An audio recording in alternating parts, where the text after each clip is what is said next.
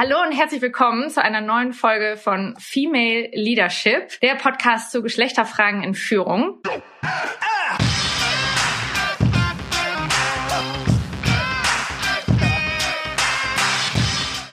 Mit Miriam Wohlfahrt und mir Marina Löwe. Ja, liebe Antje, du bist Mitgründerin von Sustainable Natives und seit zwei Jahren da auch Vorständin und hast deine eigene Kommunikationsagentur, die du seit 20 Jahren leitest. Was ich dich aber gerne zum Einstieg fragen möchte, ist, was ist deine Herzensangelegenheit, wenn es um das Thema Geschlechterfragen in Führung geht? Oh, das ist schon gleich eine ganz große Frage. Was meine Herzensangelegenheit ist, ist, dass es eigentlich kein Thema mehr wäre. Mhm dass es einfach viel zu viel Thema ist. Und in dem Moment, wo man anfängt, darüber zu reden, ich mich schon wieder komisch fühle, dass ich darüber reden muss und dann schon wieder ganz viele Stimmen im Hintergrund höre, so, ah, jetzt reden sie wieder über die Frauen oder diese Geschlechterfrage oder den Nachteil oder eigentlich, wenn du jetzt über einen Nachteil redest, dann musstest du auch gleich über den Nachteil der Männer reden. Also, und das nervt eigentlich. Und meine Herzensangelegenheit ist, dass es kein Thema mehr ist und dass wir tolle Menschen haben in guten Positionen. Mhm. Wo begegnet dir das im Alltag, diese Geschlechterfragen? Permanent und überall.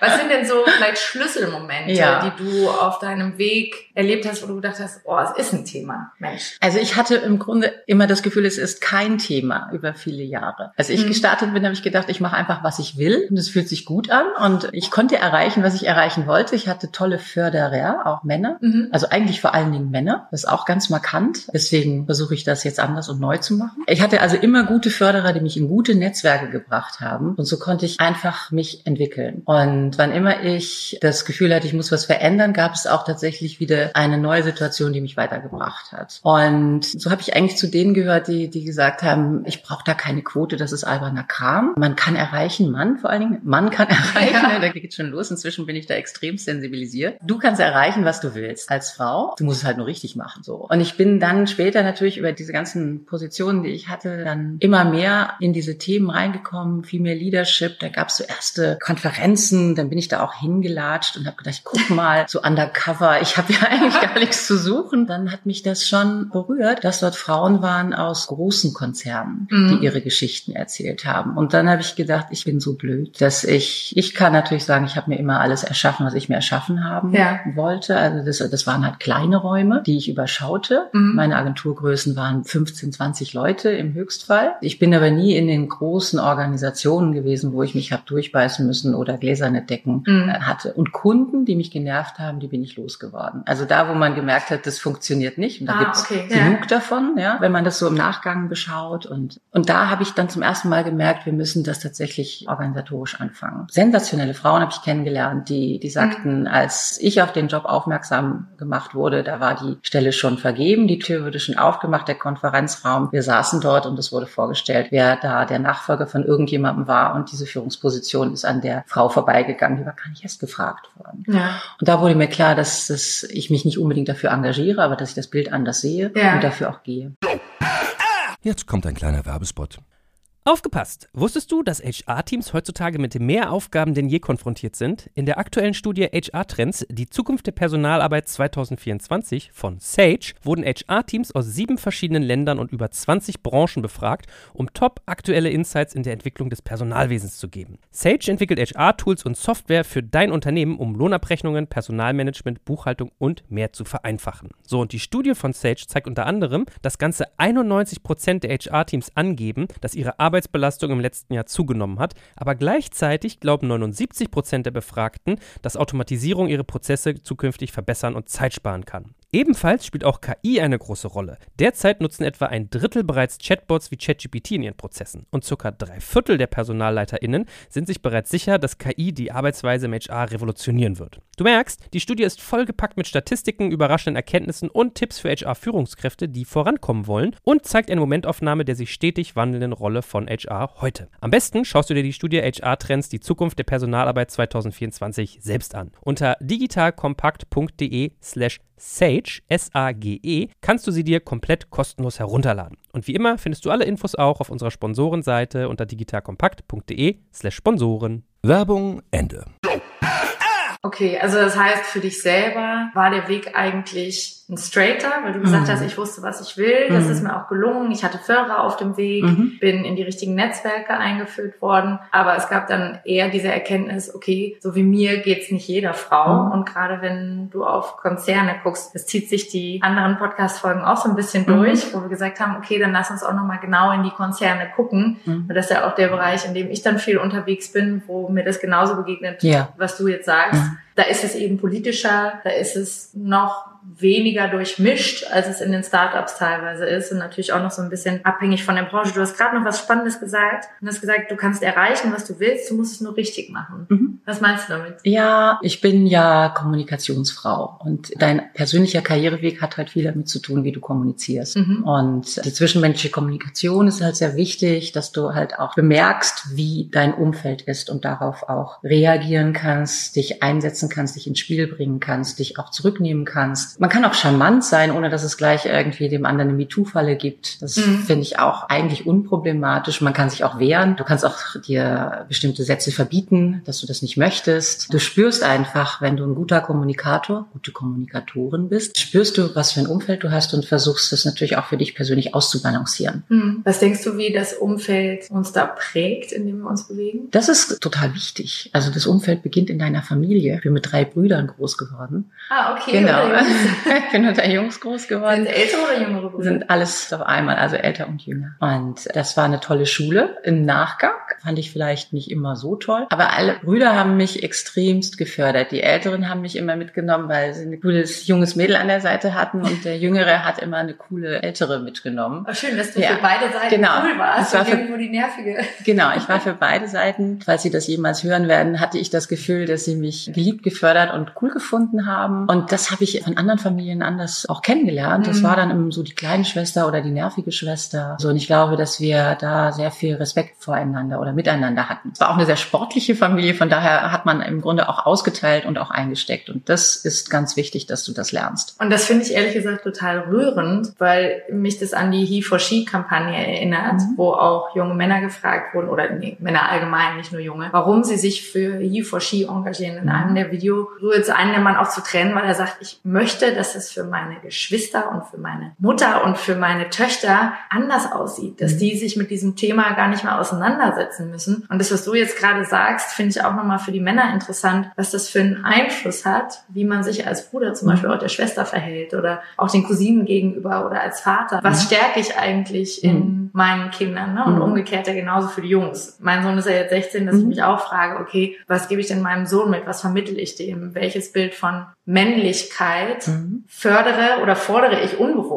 Ne? Also mhm. das finde ich ja viel erschreckender, dass wenn du Studien anguckst, wo ein Baby im Kinderwagen liegt und man sagt dir, das ist ein Junge, dass unbewusst man sich dem ganz anders nähert, als wenn es ein Mädchen ist. Beim Jungen, der Mann ist immer ein starker, gesunder Junge und oh, was der schon alles kann. Und bei dem Mädchen, ach Mensch, was ist die süß. Und, oh, sie niedlich oh. und die hat rosa an und so. Genau.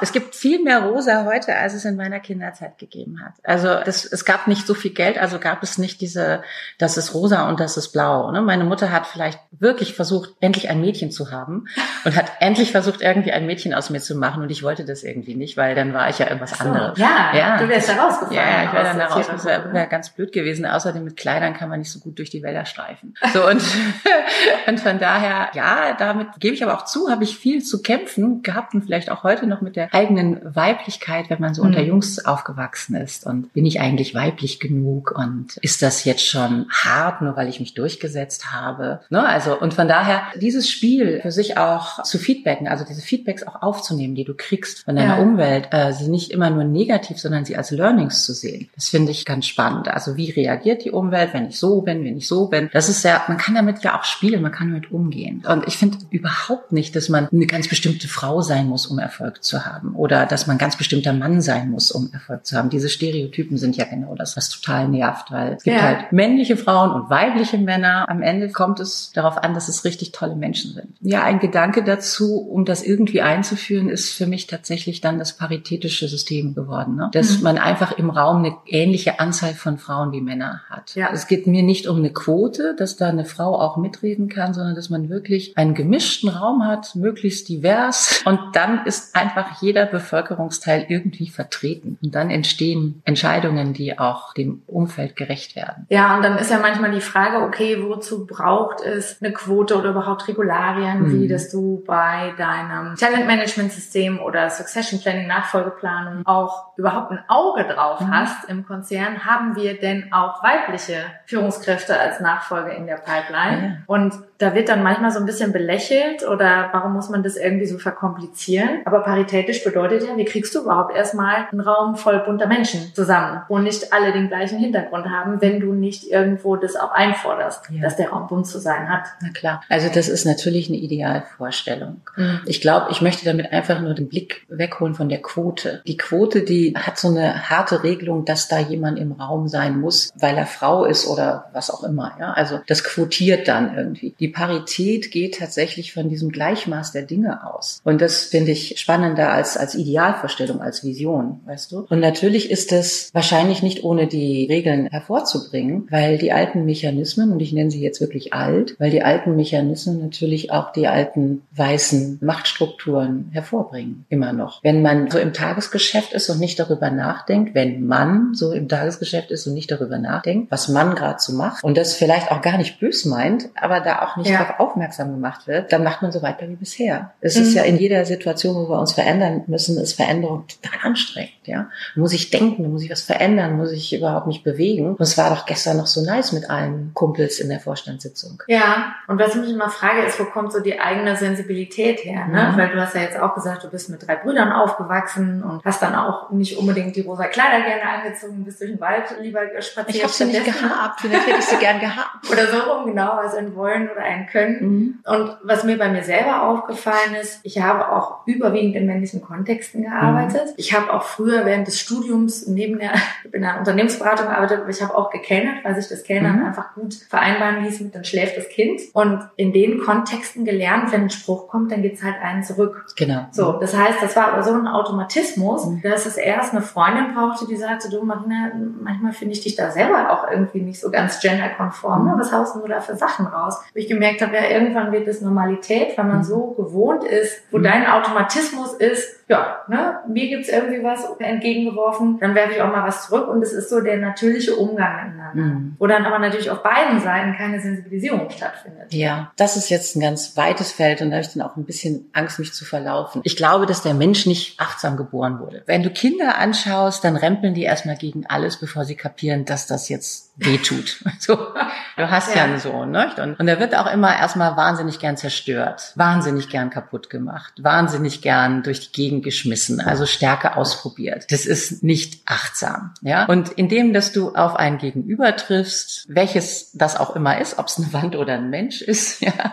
merkst du halt, dass da irgendwie eine Resonanz entsteht. Also ja. irgendeine, die dich einfach mal knallhart stoppt, diese Wand, oder ein Mensch, der sich nicht traut oder der sich traut oder die sich traut, auch unterschiedlich. Mhm. Und jetzt begegnet dir etwas oder Eltern oder was auch immer und dann fängst du an zu lernen. Und das ist ja dann dieses ganze Thema der Erziehung. Was sind das für Grenzen, die ich kennenlerne? Und dieses Auschecken von Grenzen, das, ich glaube, das ist zutiefst menschlich. Das geht an alle. Auch wenn man noch das hübscheste Baby im Arm hat und sagt, ach, die schreit nie und die schläft immer durch und die ist so artig und so, ne? Und dass das, das, das Ideal sein soll, das glaube ich nicht. Also ich glaube schon, dass wir lebendige Menschen um uns herum haben möchten. Ich zumindest. Das Lernen ist ein schönes Bild, ja. dass wir als Kinder ja auch laufen lernen, indem wir aufstehen, hinfallen, ja. irgendwo gegenlaufen, merken, okay, das tut weh, die Herdplatte ist heiß. Ich musste auch einmal draufpacken, mhm. mit dem Finger verbrennen, um zu verstehen, ah, das heißt Genau, das ist ja dieses, das, das Bild mit der Herdplatte, ne? Und das zieht sich durch. Es ist ein ganz dämlicher Spruch, aber du kannst auch Mitarbeitenden nicht sagen, ja, weißt du, machst du besser nicht und wird der Kunde sauer und so. Ich habe gelernt, sie müssen es machen. Und sie merken es dann, dass der Kunde sauer wird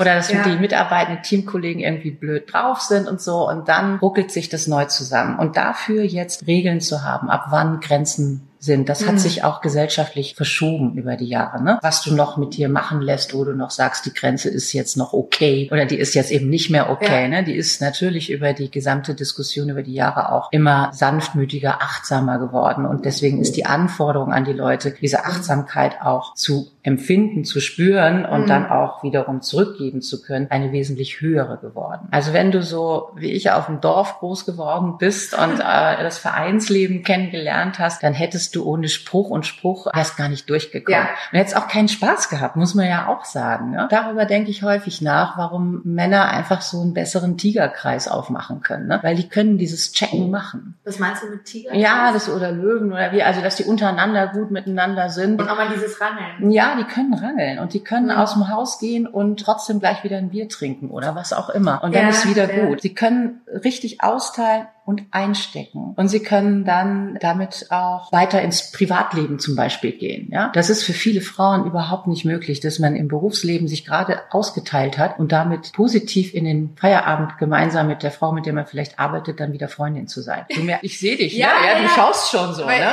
Genau. Du also, nimmst das sofort mit und dann ist genau. das emotional und dann muss ich da erstmal drüber schlafen und dann komme ich wieder runter und so. Männer gehen aus diesem Raum raus, trinken ein Bierchen und rocken das nochmal ein bisschen runter, was da gerade war. Ist nicht idealtypisch, ja, aber es ist schon so ein bisschen so. Ja? Es ist von der Tendenz her noch so mhm. und das ist ja das, was eigentlich die mhm. Sozialisierung mit uns mhm. macht. Da bin ich nämlich voll bei dir. Das ist zum Beispiel, ne, das ist mein Arbeitskontext teilweise mhm. gewesen, dass ich in eben Konzernstrukturen war, wo es auch geschichtsträchtige Unternehmen gab, wo man sich lange kannte und dann kommst du in das Unternehmen und der eine rennt beim anderen im Büro und sagt, du blödes Ah! Mhm. Und knallt die Tür und schreit den an, was er denn da beim Projekt wohl sich nie wieder zu leisten hat, geht raus. Ich höre mir das erstmal an, gucke und denke, hm, okay. Und eine Stunde später sitzen die zusammen in der Kaffeeküche und dann habe ich gedacht, aha, okay, so, das ist hier die Unternehmenskultur. Hier mhm. kann man sich besser mal einmal anbrüllen, aber dann ist auch wieder okay. Wobei ich mir, ich habe das unter den Frauen natürlich nicht einmal mitbekommen in der mhm. Richtung. Bei den Männern war das da gang und gäbe. Und auch dieses, Mensch, das T-Shirt hat dir aber äh, vor zehn Jahren vielleicht auch mal gepasst, ne? Aber dass du das heute immer noch trägst, das bräuchte ich keiner Kollegin gegenüber. Unbedingt ne? nicht.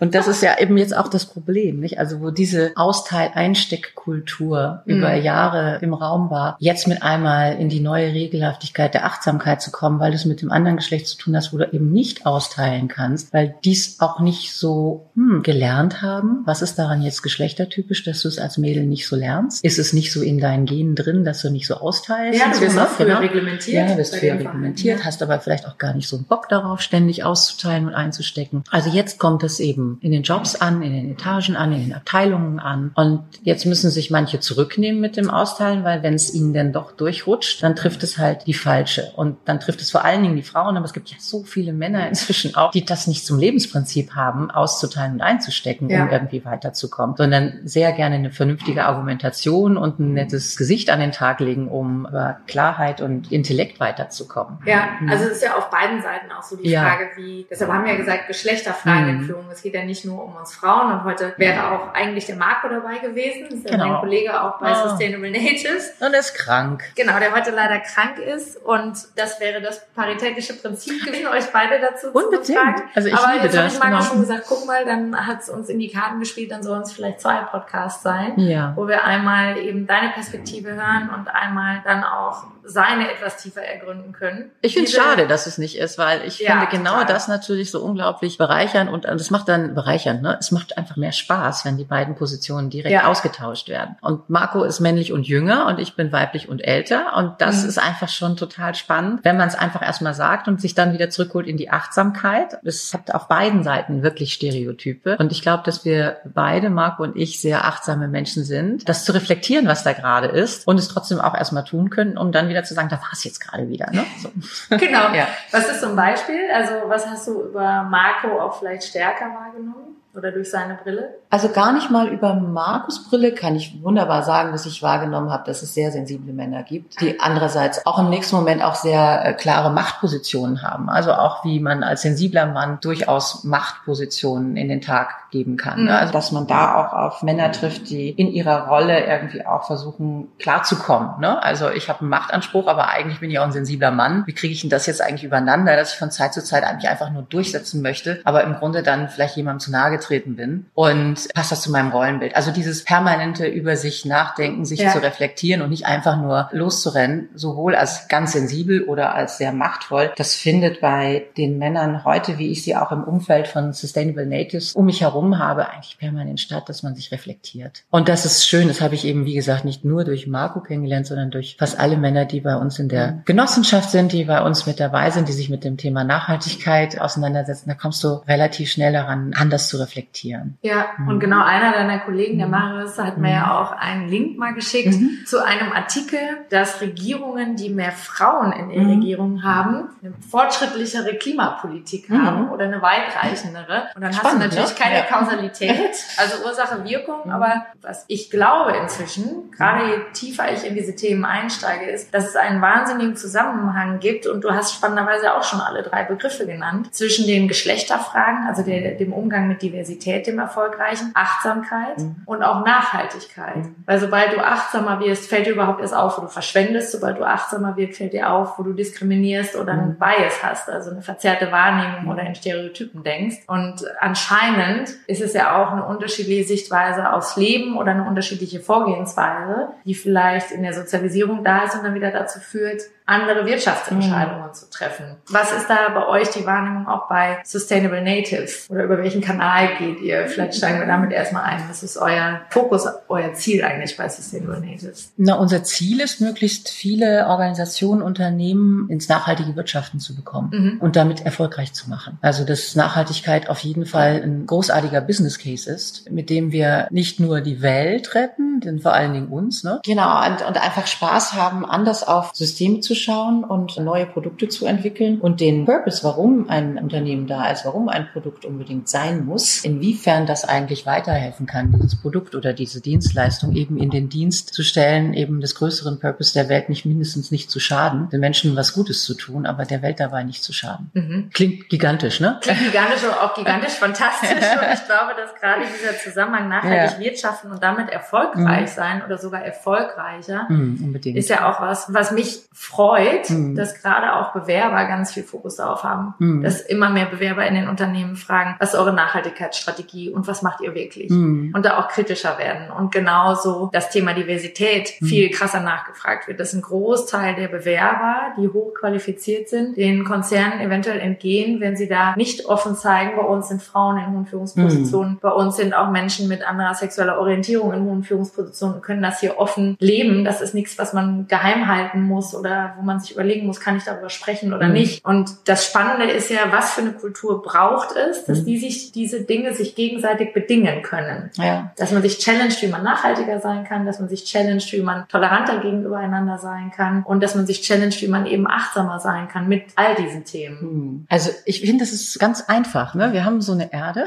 auf der sind wir jetzt. Und wir haben es geschafft, über die letzten 150 Jahre uns ganz sensationell zu entwickeln, weil wir mhm. so ein intelligentes Volk sind. Und dafür haben wir aber leider Gottes einen falschen Weg gesucht. Wir haben nämlich diese ganzen Ressourcen gebraucht. Und mit diesen ganzen Ressourcen, diesen fossilen Ressourcen, die wir gebraucht haben, um unsere Wirtschaft zu stärken, haben wir dann eben diese dämlichen Emissionen in die Welt hinausgeschickt. Und das schlägt jetzt auf uns zurück, indem die Welt ein bisschen durcheinander gekommen ist, was unsere mhm. Lebensgrundlage zerstört. Ich finde es relativ einfach erzählt. Und es gibt diese planetaren Grenzen und die werden gerade angegriffen. Und wir müssen das schaffen, Kraft unserer Intelligenz und unserer Kollaboration und auch vielleicht einer Systemänderung und nicht nur vielleicht, weil die wird aus verschiedenen Gründen notwendig sein, äh, innerhalb dieser planetaren Grenzen zu bleiben, weil sonst boostet uns das weg, also uns Menschen weg. Und die Punkte sind inzwischen vielfach zu sehen, dass wir vielleicht als Menschen das nicht mehr unbedingt im Griff haben. Und da jetzt schlau aufeinander zu gucken, also uns Menschen anzugucken, wer, wer soll uns da schon helfen, ne? das ist eben nicht der liebe Gott, sondern das sind wir Menschen, die uns da helfen müssen, neue Dinge zu entwickeln und auf manches eben auch, was lieb geworden ist, zu verzichten mhm. und darüber nicht zu verzweifeln, darüber nicht in die sozialen Katastrophen zu stürzen, die ganze Zeit mitlaufen, weil wir das auf der Welt ja schon merken, dass die Klimakatastrophen, auch die sozialen Katastrophen, die Klimaflüchtlinge erzeugen und so weiter. Es ist ja, es ist eigentlich richtig Druck auf dem Kessel. Und das bildet sich nachher klein, klein in den Unternehmen ab. Aber die Frage ist tatsächlich die Überlebensfrage, die dahinter steht. Und die Überlebensfrage kannst du nur gemeinsam lösen. Da kommt nicht der große Papa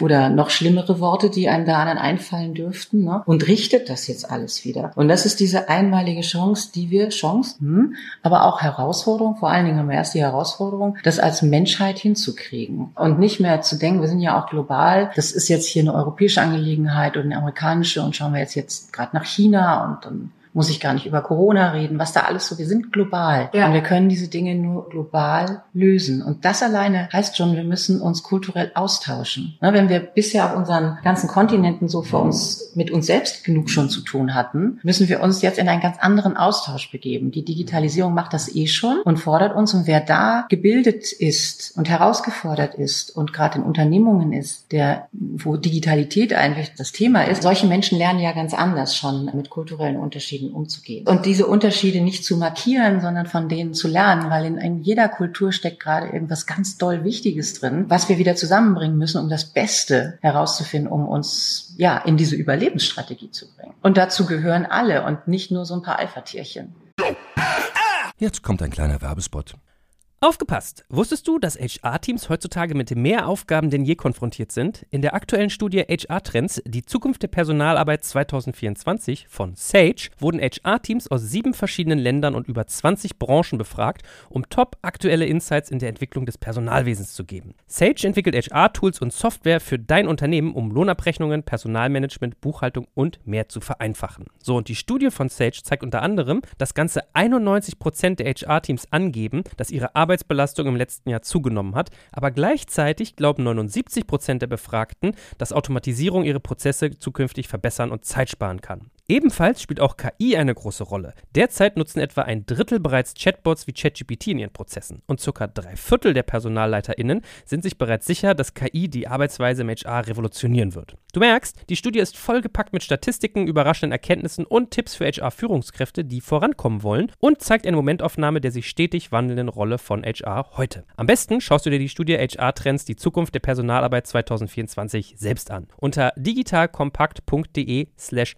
Sage, S-A-G-E, kannst du sie dir komplett kostenlos herunterladen. Und wie immer findest du alle Infos auch auf unserer Sponsorenseite unter digitalkompakt.de slash Sponsoren. Werbung Ende.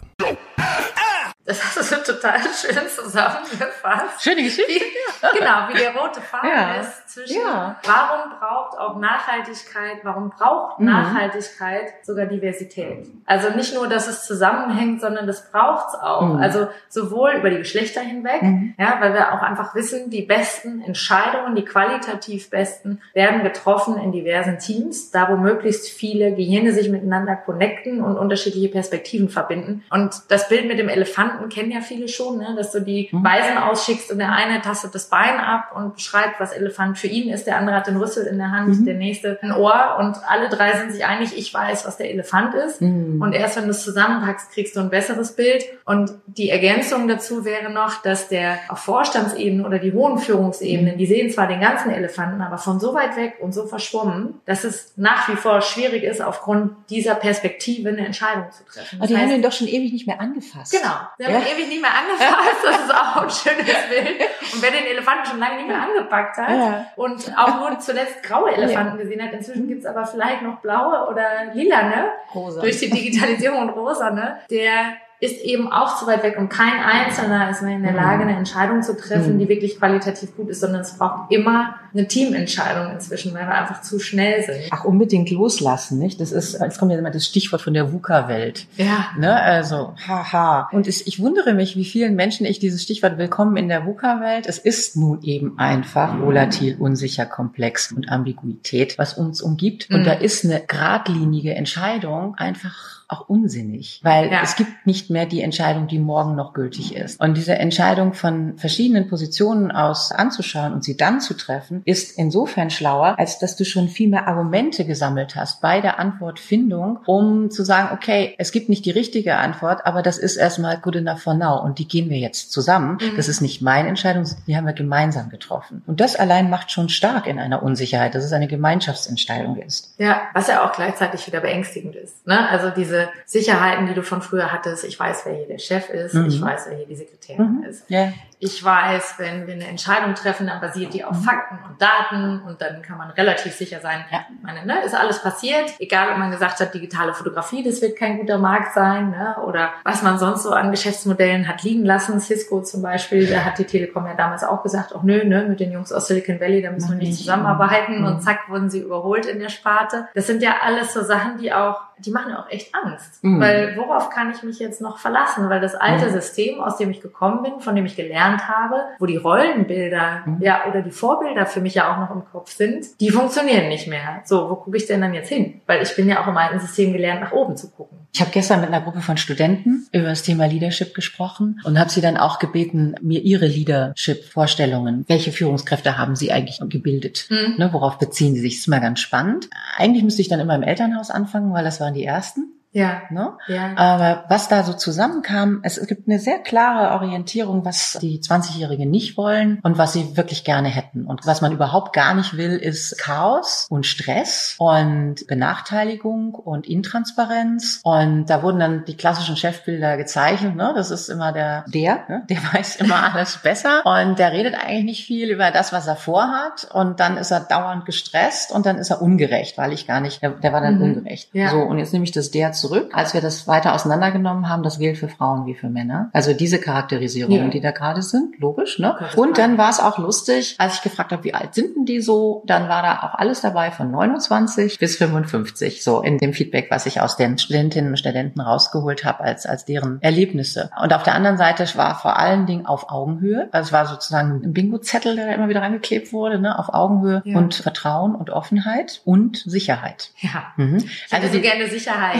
Die der Chef auch nicht genau. hat, aber er soll sie mir geben. Genau, ich hätte so gerne Sicherheit. Ne? Und nur noch, um das auch zu sagen, auch diese andere Seite dessen, was eben die positiven Dinge sind, die auch ganz klar gerufen worden sind, Augenhöhe, Augenhöhe, Augenhöhe, ist eben auch altersübergreifend schon am Start. Es ist, also es gibt natürlich ältere und auch genderübergreifend auch am Start. Also es gibt sie und es gibt gar nicht nur wenige Frauen und wenige Männer, sondern es, war wirklich genderübergreifend das Bild, was sich gezeichnet hat. Mhm. So, also es geht ja darum, was eine tolle Führungspersönlichkeit ist, die dann, wenn man überhaupt über männliche oder weibliche Qualitäten reden wollte, das macht dann Spaß, sich auszutauschen als Männer und als Frauen, was Unsicherheiten sind und was Sicherheiten sind, was also Sicherheiten erzeugt, was die Sicherheit erzeugt, in guter Führung zu sein, mit mhm. einem Team im guten Leadership zu sein, einen positiven Austausch zu haben, aber dann auch klar zu sagen, das ist jetzt eine Entscheidung. Wie ist diese Entscheidung entstanden? Einsam am Schreibtisch oder in Abstimmung mit anderen und dann aber auch gefällt. Dann gab es auch mal eine Entscheidung. Und das findet heute vielleicht manchmal auch zu wenig statt, dass endlich mal eine Entscheidung kommt, ne? dass zu lange ausgesessen wird. Wir sehen das ja gerade. Das ist ja so unsicher, ist, ja, ja, die richtige ja. Entscheidung ist. Wir sehen das ja gerade im politischen Raum, was das auch macht. Das wirkt dann auch wieder zurück auf die Gesellschaft, dass dann alle sagen, ihr könnt ihr euch denn mal entscheiden und hört auf, ne? wir haben so viel zu tun. Ihr könnt dann nicht die ganze Zeit nur reden und Machtspielchen spielen. So entscheidet einfach mal den Weg. Und das ist absolut Leadership, dass ich eine Vision habe, dass ich einen Weg habe, wo ich hin will. Und vielleicht ist das männlicher, einfach mal loszurennen da kommen wir wieder,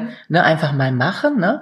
Und Frauen vielleicht zögerlicher sind, vor allen Dingen, wenn sie Angst davor haben, dass das der falsche Weg ist. Ich habe mal von der Personalberaterin ein ganz schönes Bild mitbekommen, äh, die mir sagte so, wenn ich rumrufe in meinem Netzwerk, ich brauche einen, einen Tipp für einen Kandidaten, dann rufe ich einen Mann an und sag so, hey, sag mal, hast du einen Tipp für den und den Kandidaten, die und die Position? Dann sagt er mit Sicherheit zu mir, ja, ich weiß da unbedingt ein, das und das und das, ruf den mal an, der interessiert sich bestimmt dafür. Das könnte ein toller Typ sein. Mhm. Wenn ich die Frau frage, dann sagt die, ach, das ist ja nett, dass du an mich denkst. Ja, lass mal überlegen, wer könnte denn das sein? Also da bin ich mir ganz, warte mal, also da könnte ich, ich werde das aber erstmal vorchecken, ob ich die dann, den dann äh, dir sagen kann. Aber ich kümmere mich drum, auf jeden Fall, du hörst von mir. Und dann sagt sie, und wenn das dann nicht der richtige Kandidat war und ich melde mich wieder zurück, der Mann sagt dann, ach echt? Ja, aber du bist ja auch Profi, du kannst das besser einschätzen, war nur so eine Idee. Die Frau würde dann sagen, oh, das tut mir jetzt aber leid. Ich habe echt gedacht, das wäre ein guter Tipp gewesen. Kommst du trotzdem weiter oder kann ich noch was für dich tun? Das ist so eine schöne Geschichte, weil ich höre sie, ich sehe sie und sie ist stimmig. Und das ist dieses, mhm. was können wir Frauen davon lernen? Heißt einfach mal machen, ja. Hau doch mal einen Kontakt raus, ohne dich gleich verantwortlich dafür zu fühlen, was aus den zwei beiden wird, die du zusammenbringst. Es ist nicht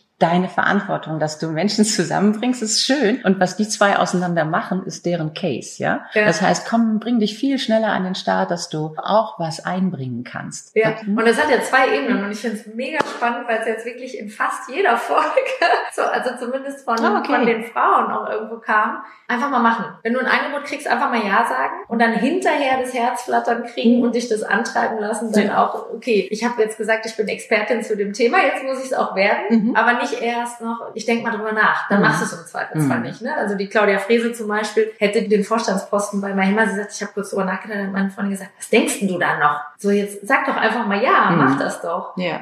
Und das zieht sich so ein bisschen durch. Auf der anderen Seite, also es ist ein guter Tipp, glaube ich, für die Frauen. Mhm. Auf der anderen Seite bedeutet das für mich für die Männer, wenn du weibliche Mitarbeiterinnen hast, dann behalte im Hinterkopf, dass die vielleicht nicht ganz so schnell Eben, vorpreschen ganz genau. Mhm. und sich als die geeignetsten Kandidatinnen für Projekte verkaufen, sondern dass die eventuell an der einen oder anderen Stelle noch ein bisschen mehr gebeten werden müssen. Naja, gebeten, also geh Oder- einfach auf sie zu und klär den Rahmen und nerv dich nicht darüber, dass du den Rahmen erstmal klären musst. Und missversteh nicht, dass jemand eine Nachfrage hat und nicht sofort sagt, ich kann das. Also gib diesem Gespräch einfach den Raum und such dir dieses Gespräch, ja. Also nur weil ein Ja oder ein Nee, das gilt ja durchaus auch für Frauen, als allererstes mal den Fuß in der Tür hat und sagt, ich mach das jetzt hier, muss das nicht die beste Wahl sein. Das ist ja genau. logisch. Wer selbstbewusster auftritt, Ja. muss nicht den Job am Ende Nein. am besten machen. Nein. Aber das ist umgekehrt natürlich auch was fairerweise. Mhm. Als Führungskraft möchtest du ja auch Sicherheit haben. Und das ist was, wo ich im Coaching merke, wenn ich so mit den Führungsebenen im mittleren Bereich arbeite, dass die sagen, hm, der Chef sieht mich nicht oder der nimmt meine Ideen Mhm. nicht an, dass ich sage, wie überzeugend bist du denn im Gespräch? Also wie sicher stehst du denn dahinter und wie viel Entscheidungslast lässt du noch bei deinem Chef, weil du die Endverantwortung nicht tragen möchtest? Ne? Also zum Beispiel neue Geschäftsbereiche, sollen wir da reingehen oder nicht? Entweder glaube ich an etwas und ich stehe voll dahinter und akzeptiere, dass ich eventuell für was eintrete, was am Ende nicht fliegen wird, aber das gleiche Risiko hat ja der Geschäftsführer auch. Wieso erwarte ich von ihm, dass er die Unsicherheit trägt und ich selber bin nicht bereit? Volle Unterstützung, 100 Punkte. Also gebe ich dir, das sind auch meine Erfahrungen in den Coachings, die ich bin auf einer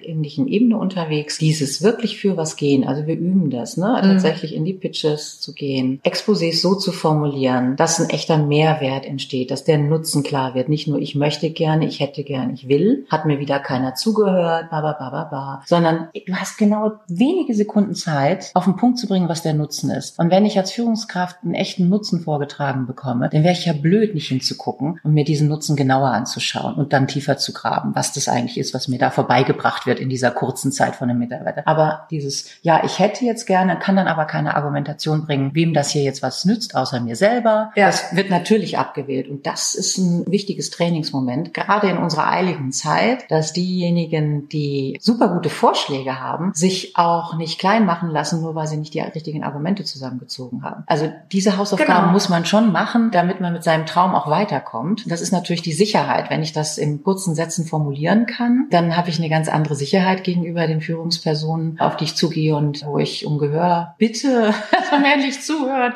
Ne? Dann sagst du, hey, ich habe hier echt eine sensationelle Idee und die hat voll einen Vorteil. Genau. Mhm. Also diese Frage, warum werde ich nicht gehört, Mhm. nicht nur auf den anderen zu beziehen, sondern sich selber zu fragen, Ja. habe ich schon alles getan, um Mhm. so klar wie möglich zu kommunizieren. Und das geht ja eine Schleife wieder zurück zu, Mhm. du kannst erreichen, was du willst, hast du gesagt, du Mhm. musst es nur richtig machen. Die Sicherheit ist ja beiderseitig. Also je sicherer ich bin und je mehr Sicherheit ich ausstrahle, desto mehr Sicherheit vermittel ich dann auch meinem Umfeld, dass man Mhm. mir da folgen kann. Egal ob meine Mitarbeiter oder mein Chef. Das geht ja in beide Richtungen. Und da kann es sein, das erlebe ich zumindest auch in den Coachings und Führungskräftetrainings, dass das für Frauen noch ein größerer Schritt ist, weil die haben erfahrungsgemäß schneller eine Herausforderung damit, klar zu kommunizieren, weil das für die ganz schnell, ja, dann bin ich aber dominant. Ich Mhm. will ja nicht zu dominant oder zu bossy rüberkommen. Und da muss ich immer an meinen Rhetoriktrainer denken. Ich war ja mit 16, 17 schon so bekloppt, dass ich in irgendwelche Volkshochschulkurse gerannt bin, weil ich Ah, ein echt? Kommunikationstraining nach dem anderen da mitgemacht Mhm. habe. Und da war ein 70-Jähriger, der Herr Walke, Der Herr war. der kam aus der Industrie und das hat sich so eingebrannt, weil ich fand das so lustig. Der hat gesagt, glauben können Sie an lieben Gott, hoffen können Sie auf besser Wetter und wünschen können sich was zu Weihnachten. In einem Geschäftskontext haben diese Begriffe nichts zu suchen. Super. Ich gebe Ihnen das Wissen Western, da können Sie sich sofort erschießen, sobald Sie hätte, könnte, sollte drin haben. Da haben Sie keine Durchsetzungskraft mehr, da verlieren Sie auf ganzer Linie. Und dieser Mensch hat mich mit 17 damals schon so beeindruckt, dass ich gemerkt habe, wie schwer das ist, jetzt so ein Bewerbungsanschreiben zu schreiben und nicht, ich würde mich über einen Rückruf freuen, drin steht. Und du dich die ganze Zeit fragst, wie formuliere ich denn jetzt diese ganzen könnte, Ja. hätte und so Rufen Sie weiter. einfach zurück, Ausrufungszeichen, genau. Ja, und wie fühlt sich das an? Genau. Gerade wenn du 17, 18 bist Mhm. und sagst, Nimmst die Höflichkeit daraus. ja, die ich freue mich auf. Ihren Anruf. Mhm, genau. Und du denkst, ja. oh, das Wow. fühlt sich aber irgendwie forsch an. Da steht er, ne? genau. Ruf mich an. Ja, siehst du, da rutscht du dann wieder eher in die Richtung. Genau, ja, genau. Auch da finde ich, geht es in beide Richtungen. Ich Mhm. finde diese apodiktische Sprache, die jetzt immer nur Feststellungen macht, Ja, gibt ja. auch keinen Raum für die Verhandlung, macht den kaum auf. Oder wenn, dann werden wir jetzt wieder, kommen wir bei so einer Sprache, kommst du natürlich immer so tschak, tschak, tschak, tschak, tschak, da sind wir wieder im Hinstellen, Hinstellen, Hinstellen, Hinstellen. Da ist dann eben keine Weichheit mehr im Raum. Genau, ja? die Frage ist ja immer, in welchem Kontext mhm. bist du und was ist dein Ziel? Mhm. Und ich bin bei dir und plädiere trotzdem nochmal auf den Punkt, die Weichheit darf in jedes Gespräch kommen, ohne dass es, also wenn, wenn ich ein Ziel verfolge, wenn ich eine Nutzenargumentation habe, die vielleicht so sogar über mein eigenes Budget, meine eigene Gehaltsdiskussion, die ist auch super wichtig, ja. hinausgeht, ja, dass diese Dinge, die mir noch nicht selbst ganz klar sind, dass ich die durchaus auch in einem Wünschen, Glauben, weiß nicht genau austauschen, dass es diese Räume braucht. Das sind Kreationsräume, weil die sind eben in der Improvisation und die Improvisation ist nicht fertig und die ist nicht so,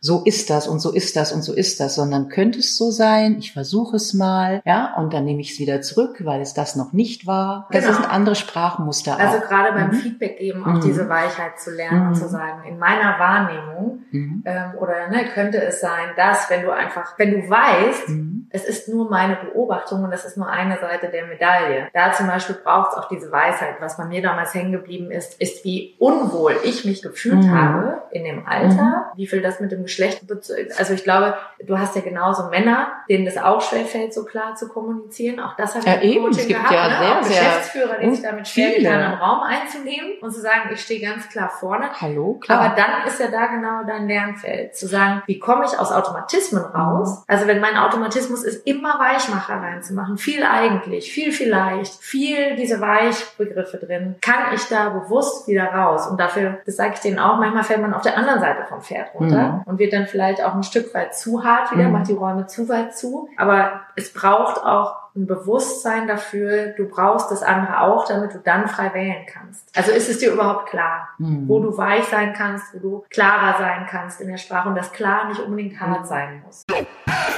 Jetzt kommt ein kleiner Werbespot.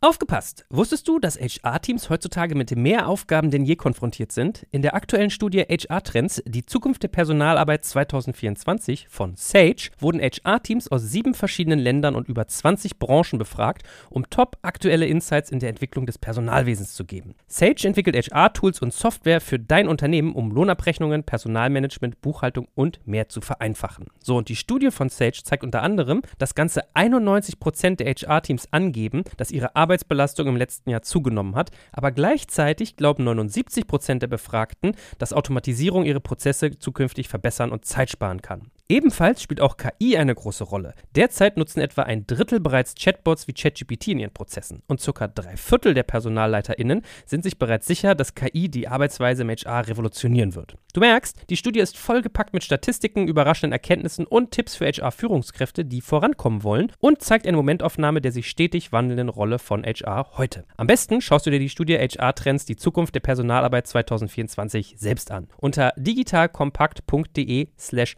Sage, S-A-G-E, kannst du sie dir komplett kostenlos herunterladen. Und wie immer findest du alle Infos auch auf unserer Sponsorenseite unter digitalkompakt.de slash Sponsoren. Werbung Ende.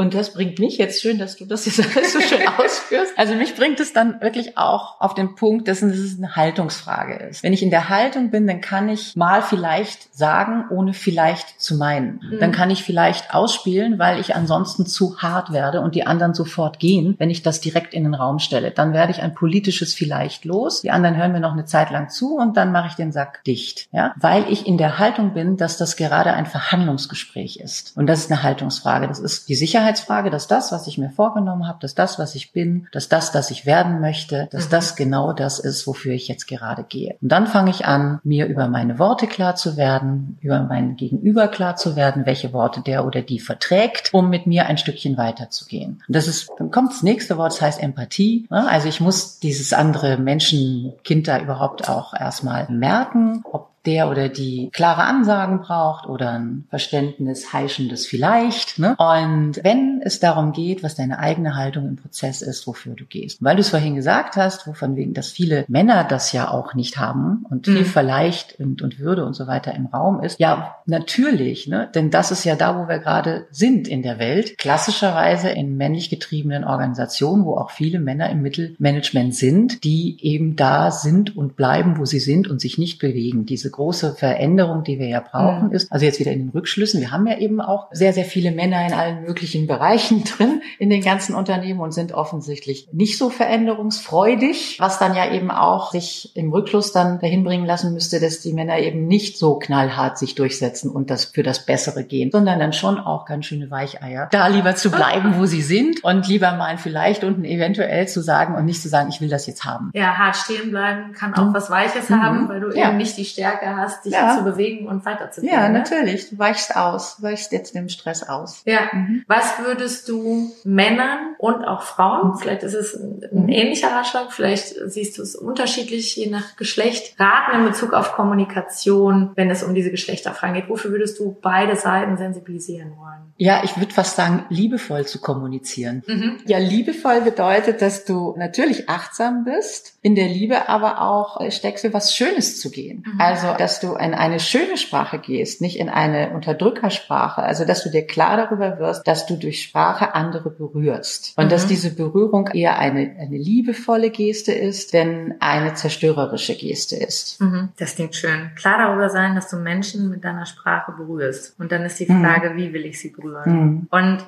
zum Kontext fällt mir gerade ein, kennst du die Marina Abramovic, die Künstlerin? Die hat in den, ich glaube, 70er Jahren mhm. ein sehr verrücktes Projekt gemacht, Project O oder Zero. Das muss ich gestehen, dass ich gerade nicht Ich sage jetzt mal lieber, ich sage jetzt lieber ehrlich nein, dann, okay. kann, dann kannst du es einfach erzählen also, und dann sage ich nachher, ach ja. Ne? Also sie, sie hat in einer Galerie mhm. sich selber als Objekt zur Verfügung gestellt okay. und hat mhm. gesagt, ich bin ein Objekt, mhm. ich selber tue nichts, aber ah. wer auch immer auf der Ausstellung ist, kann mit mir tun tun, mhm. ähm, was auch immer er möchte. Mhm. Und sie hat verschiedene Gegenstände hingelegt. Und es gab mhm. Gegenstände eher der Liebe und Gegenstände der Gewalt. Bei den positiveren Gegenständen waren es was wie Weintrauben, Parfum, eine Feder. Also eher alles, womit man vielleicht schmeicheln kann oder Freude bereiten. Und auf der Gewaltseite lagen eine Rasierklinge, irgendwelche Klammern bis hin zu einer Waffe und auch eine Patrone. Es ist total eskaliert. Also das Erstaunliche war, dass die Menschen sie am Anfang haben stehen lassen, sie erstmal nur angeguckt haben. Sie hat sich wirklich reglos wie ein Gegenstand verhalten Verhalten. Dafür bewundere ich sie sehr, weil diese Frau hat ja eine wahnsinnige Ausdauer. Die hat ja noch andere wahnsinnige Projekte gemacht. Und mit der Zeit ist man auf sie zugegangen, hat sie erst angefasst, dann umarmt, gestreichelt, mit dem Parfum besprüht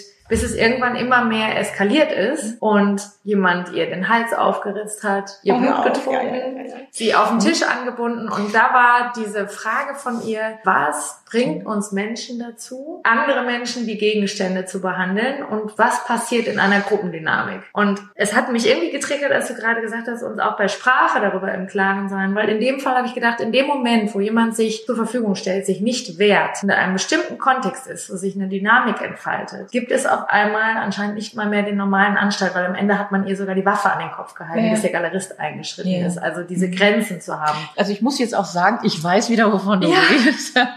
es ist ein, jetzt mal neutral gesagt, ein ganz schwieriger Part in unserer Art, ne? dass wir als Menschen so sind. Wir haben das Potenzial in beide Richtungen. Nein, wir haben nicht nur das Potenzial, ich glaube, wir sind tatsächlich so. Also es macht tatsächlich Spaß, Gewalt auszuüben. Und es ist eher verdeckt durch Erziehung. Dieses Raushauen, jetzt fangen wir wieder an, wo wir vorhin waren, wenn die Kids überhaupt ins, ins Laufen kommen, dann ballern sie einfach gerne rum.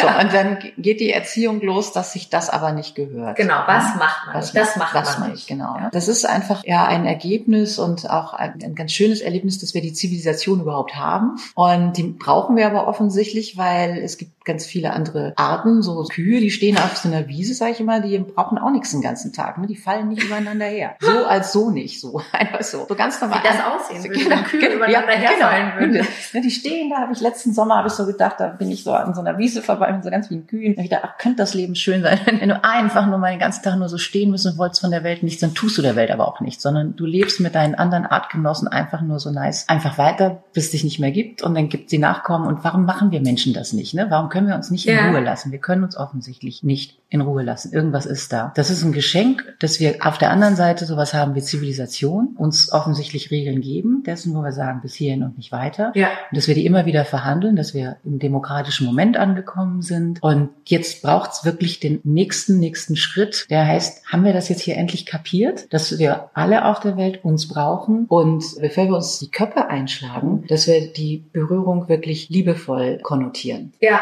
Mhm. Und auch da gibt es ein tolles Beispiel aus der Tierwelt, was mir auch sehr hängen geblieben ist, weil da spielt diese mhm. Sozialisierung so eine starke Rolle mhm. und da weiß man auch, warum es diverse mhm. Gesellschaft braucht, weil bei Elefanten das so ist, dass sie in ihrer normalen Herde werden die Jungbullen eben sozialisiert. Und solange es ein Alpha-Tier gibt und die Herde um sie rum, ah, okay. wird irgendwann die Testosteronproduktion gedrosselt. Es gibt aber in letzter Zeit oder zumindest in den letzten Jahrzehnten plötzlich Angriffe von Elefanten, was total untypisch ist, dass Elefanten Menschen angreifen. Mhm. Und da kam die Frage an die Biologen, warum greifen jetzt plötzlich junge Elefanten Menschen an? Das ist ja eigentlich ein total friedliebendes Tier. Und die Erklärung dazu ist, dass man diese sozialen Herden so auseinandergebrochen hat, dass es plötzlich nur noch Herden von jungen Bullen gab. Okay, und das also ist gar keine Gesellschaft ja. mehr. Mhm, genau. genau. Und diese Jungbullen, mhm. weil es kein Alpha-Tier gab mhm. und eben auch keine weiblichen Elefanten, die mhm. sie regulieren, sind völlig eskaliert, auch mhm. vom Testosterongehalt. Also die sind völlig Testosteron übergesteuert. Da musste ich so denken an das Enron-Beispiel. ja, wie kommt das, dass so eine männliche Führungstruppe in die Wüste geht und irgendwelche Hardcore-Teamentwicklungen macht, nur um danach so ein ganzes Unternehmen auf Kosten von Mitarbeitern an die Wand zu fahren und schwersten Betrug zu begehen. Wie konnte das sein, dass da keiner die reguliert hat? Und das ist genau das, wenn du eine gewisse Dynamik hast, wo man sich nicht gegenseitig reguliert, mhm. wo es keine klaren Spielregeln mhm. gibt, wo es Konsequenzen gibt für Fehlverhalten, aber auch für das richtige Verhalten, dann hast du Schwierigkeiten, dass es nur einen positiven Umgang miteinander gibt, sondern dann fängt es irgendwann an, unreguliert zu werden und über Grenzen zu gehen. Deswegen, es gibt ja auch in unserer Gesellschaft immer wieder auch die Möglichkeiten, etwas auszuleben, von dem wir das Gefühl haben, dass wir das im normalen Leben jetzt langsam nicht mehr ausleben können. Irgendwelche Escape Rooms oder, oder, oder, oder, ne? Also das, oder was wir in unserem Privatleben dann mit uns austauschen mögen, damit wir einfach Grenzüberschreitungen leben ja. dürfen. Und ob ich da jetzt irgendwie aus Bungee Jumping mache oder sonst was, ich glaube, das gehört für für uns Menschen dazu, Grenzen, Grenzen zu, Grenzen zu überhaupt zu erfahren, und auszutesten, auszutesten ja. das zu lieben, das ist wieder Liebe, weil es braucht diese Leidenschaft. Also wenn ich sage liebevoll berühren, dann meine ich mit der Liebe nicht eben nur diese Zartheit, ja. Das ist ein anderer Begriff von Liebe, hat ja auch was mit Leidenschaft zu tun. Auch jemanden pushen zu oder pushen, ja, ja genau, genau. Sein, und ne? wieder in dieser Empathie zu sein, was braucht denn der andere, ja. um einen Schritt zu machen? Ist der eh schon in der Panikzone? Ja, ja, ja genau, genau. Ne? Also raus aus deiner Komfortzone, ist das Lernen oder ist es schon Panik? Wir sprechen über das Gleiche, ich weiß, nicht? Aber das ist mir so ein Anliegen, dass das nicht, also Liebe ist nicht nur Zartheit, sondern... Schön, dass du das nochmal aufgreifst, mhm. genau. Dass Liebe beides hat. Mhm. Also auch den anderen Fokus. Welche Erfahrungen zum Thema Inklusion hast du in anderen Unternehmen? Das kann auch sein, dass du auf Kundenseite erlebt hast. Mhm. Also was machen Unternehmen erfolgreich erfolgreich, um nicht nur divers, also bunt in einem Raum zu sitzen, sondern um zu ermöglichen, dass man auch wirklich wertschätzend und mit dieser Liebe, die du erwähnt hast, miteinander umgeht. Wo hast du da vielleicht selber mal Einblick bekommen oder auch bei dir in der Agentur gesehen? Das hat uns geholfen. Also im der Inklusionscase im wahrsten Sinne ist mir leider in meinem Umfeld nicht wirklich begegnet. Okay. Kann ich jetzt leider echt keine Antwort Wie geben. Wie erlebst du den Umgang mit Diversität in deinem Umfeld oder ist mhm. es gar nicht? So also Inklusion im Hinblick auf Inklusion auf alles, bedeutet, dass du, jetzt, eben ne? nicht nur ein buntes Team hast, mhm. Männer und Frauen, mhm. mhm. sondern dass das wirklich eine Zusammenarbeit ist. Also Inklusion aus dem Schulkontext kennt man ja mhm. eher aus, okay. dass eben auch Kinder mit Lernschwächen. Ja, ja, ich war jetzt eigentlich eher wirklich auf der Schwäche sozusagen. Genau, äh, also die Schwäche mit einbeziehen. Der Unterschied genau. wäre, dass Diversität einfach nur heißt, ja, wir haben äh, genau genauso viele Männer wie Frauen mhm. und es sind unterschiedliche Generationen da und auch unterschiedliche Kulturen. Das heißt aber noch nicht, dass man wirklich erfolgreich Diversität lebt sondern mhm. das braucht nochmal den Inklusionsprozess, mhm. zu sagen, wie kriegen wir das denn wirklich hin, dass wir ein wertschätzendes Miteinander haben, mhm. Diversität umsetzen, nutzen. Ja, wie kriegen wir das hin? Also ich glaube, das ist in der, also kein Beispiel darin, dass es im weitesten Sinne ich jetzt unter Inklusion geantwortet hätte. Ich denke, aber ich schaue da jetzt wirklich wahnsinnig gern auch auf unsere Plattform, auf die Sustainable Natives, ja. weil wir da so viele verschiedene Menschen mit ihren so vielen verschiedenen Disziplinen und so unterschiedlichen Sozialisationen, das sind zwar alles Unternehmer und Unternehmerinnen, aber sie sind alle sehr anders. Also mhm. sie bringen alle etwas anderes mit ein. Und man könnte manches als Schwäche verstehen, was jemand noch nicht erlebt hat, oder anders als Stärke verstehen und sagen, wir machen jetzt immer das, was der mit der Stärke schon als Idee hineinbringt. Ich glaube, dieses drauf schauen, was andere gemacht haben, was man vielleicht eher mal so, das war jetzt mal eine schwache Reaktion, mit an den Tisch bekommt und zu sagen, ah, das ist eine andere Art zu wirtschaften, das ist eine andere Art Blick auf Mitarbeitergespräche, auf Mitarbeiter sein oder auf Kundenkommunikation oder hast du nicht gesehen, einfach auch all das, was wir als Unternehmer und Unternehmerin vielleicht anders machen als jemand anderer, der anders sozialisiert ist, bringen wir bei uns ein und formulieren eigentlich nicht, das ist jetzt nicht so erfolgreich gewesen, sondern warum ist denn das nicht so erfolgreich gewesen? Mhm. Und du merkst, ich arbeite jetzt gerade, weil ich glaube, da liegt schon auch eine mini kleine Wahrheit für das Thema Inklusion drin, ja. auch aus den Fehlern zu lernen, aus den Schwächen zu lernen mhm. und diese, diese Schwächen mit an den Tisch zu bekommen, um sie sich anzuschauen, um dann daraus auch Lösungen zu entwickeln, zu sagen, das ist nicht nur eine Schwäche, die man irgendwie abstellen kann, sondern das ist etwas, wo du eine Lösung dafür formulieren kannst. Also das aus Schwächen lernen und das, was ich raushöre, akzeptieren, dass andere ähnliche Schwächen haben genau. und dann eben äh, Lösungen zu finden und nicht nur eben die Stärken zu stärken, zu sagen so, hey, äh, ach so ist das, das ist tatsächlich etwas, was die Welt nicht kann oder was die Unternehmer da brauchen oder was die Kunden und so. Und nicht zu sagen, nee, das interessiert uns nicht, das ist jetzt irgendwie so eine kleine Nische, sondern wirklich hinzugucken und zu sagen, ah, okay, das ist ein Need, ja. Und es ist nicht einfach nur durch Stärke auszumerzen, sondern darauf kann man ganz konkret einen Service setzen. Mhm. Also eigentlich das als Bedürfnis also eher verstehen. Das als ne? Bedürfnis ne? eher zu verstehen. Genau, also es klingen zwei Sachen für mich durch. Das mhm. eine ist die Wertschätzung mhm. erstmal für die Unterschiedlichkeit und mhm. zu sagen, es ist gut, dass wir mhm. unterschiedliche Hintergründe haben. Das höre ich so an erster ja, unbedingt, Stelle genau. Ja, ja. Ne? Also mhm. zu sagen, das ist unsere Stärke, dass wir mhm. unterschiedlich sind. Und die Claudia Freser hat das so schön gesagt, weil sie eine Doppelspitze hat mit einem männlichen Kollegen und die Miriam Wohlfahrt von RatePay ja auch, dass die beide gesagt haben, es ist schon auch anstrengend, weil dadurch, dass ja. wir sehr unterschiedlich aber sind. ja, natürlich. Ne, das ist es wir natürlich von ganz anderen Ecken und müssen uns erstmal abholen und sagen, okay, wo stehe ich denn gerade ja. und was sehe ich hier von dem Elefanten und was siehst du? Also was du unbedingt siehst und was ich über die letzten zwei Jahre bei den Sustainable Natives wirklich gelernt habe, dass es klar zwei Schulen gibt in der Unternehmenswelt. Und das eine ist eben diese strategische mhm. Schule und das andere ist die kreative Schule. Ich bin ein Agenturmensch, ich komme aus der Kreativschule, bin viel mehr im Ausprobieren. Ich war schon immer in der Kundenorientierung, im Design Thinking.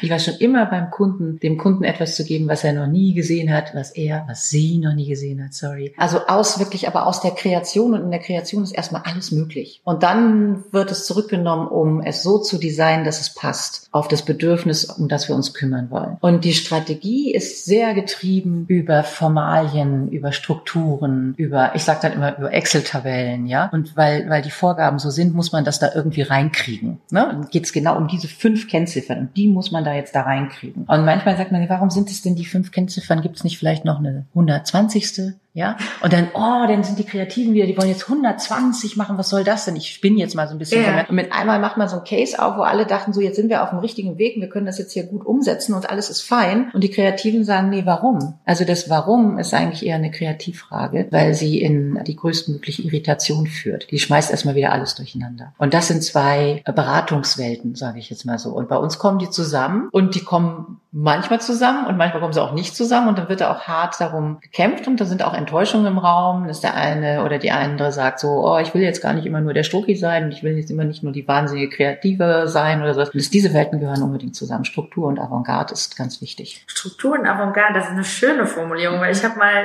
in einem Unternehmen voller Ingenieure mhm. viel mit Six Thinking Heads mhm. gemacht von mhm. De Bono und das Schöne daran ist ja, dass jeder dann einmal auf die Vorteile guckt mhm. der Idee, dass dann jeder anschließend, also eins am anderen. Alle gucken auf die Vorteile, ja, dann gucken super. alle auf die mhm. Nachteile. Das heißt, du nimmst diesen politischen Faktor von du musst für deine mhm. Idee kämpfen und ich rede dir dagegen mhm. raus. Ja, genau. Mhm. Und da war auch einer der Leitsätze, du kannst besser 30.000 Ideen machen und eine wilde zähmen, mhm. als aus einer lahmen Idee irgendwie ein Rennpferd zu machen. I love, das ist wirklich gut, ja. Ne? Mhm. Und das zu Strukturen. Ja, ja. Ne? Die Avantgarde ist die, die brauchst du, um rauszuspringen und die Struktur ist, um es wieder aufzufangen. Ja. Schön, schönes Bild. Also es hat mich super gefreut, vor allen Dingen, weil mich wir, glaube ich, aufzeigen ja. konnten, wie die unterschiedlichen Themen, die man am Anfang mhm. vielleicht denkt, dass sie unterschiedliche Bereiche sind, doch sehr stark zusammenhängen. Mhm. Du hast am Anfang gesagt, wir haben es wieder aufgegriffen und ich finde es einen schönen Abschluss. Man kann alles erreichen, mhm. man muss es nur richtig machen. Mhm. Und du hast ein paar gute Ansätze mitgegeben, wie richtig machen aussehen kann, auch in Sachen Kommunikation vor allen Dingen. Und meine Abschlussfrage an dich ist, was wünschst du dir, wir sind ja bei Geschlechterfragen, mhm.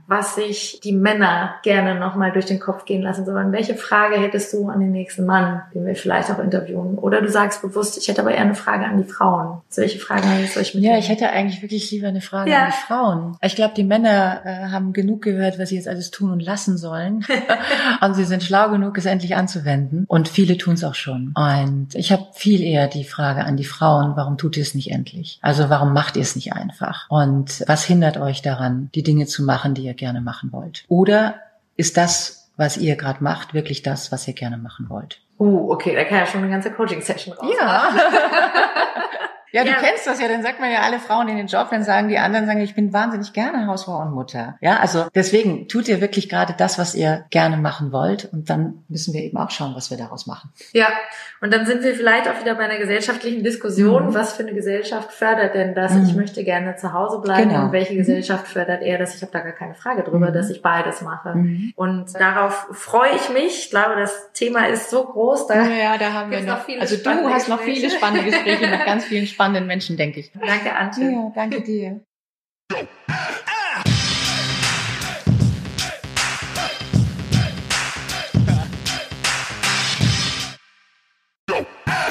Jetzt kommt ein kleiner Werbespot.